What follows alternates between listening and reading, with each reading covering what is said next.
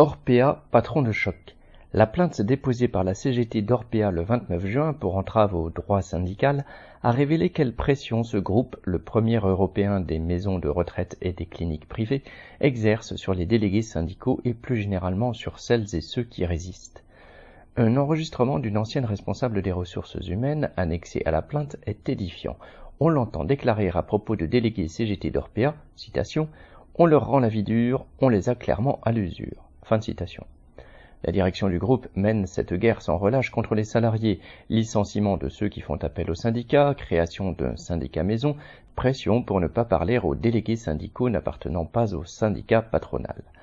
Attaqué pour avoir mis en place un système de rationnement des soins d'hygiène, de la prise en charge médicale et des repas des résidents pour réduire drastiquement des coûts et ainsi garantir un haut niveau de rentabilité, le groupe Orpea fait donc de nouveau parler de lui. Cette guerre d'usure contre les salariés, leur flicage comprenant la mise en place d'un syndicat maison, Peugeot l'a mené longtemps dans ses usines automobiles.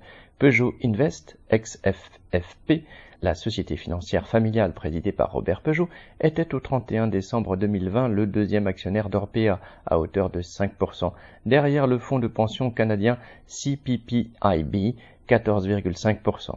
Orpea a, semble-t-il, beaucoup appris de son actionnaire Peugeot. Aline Rettes.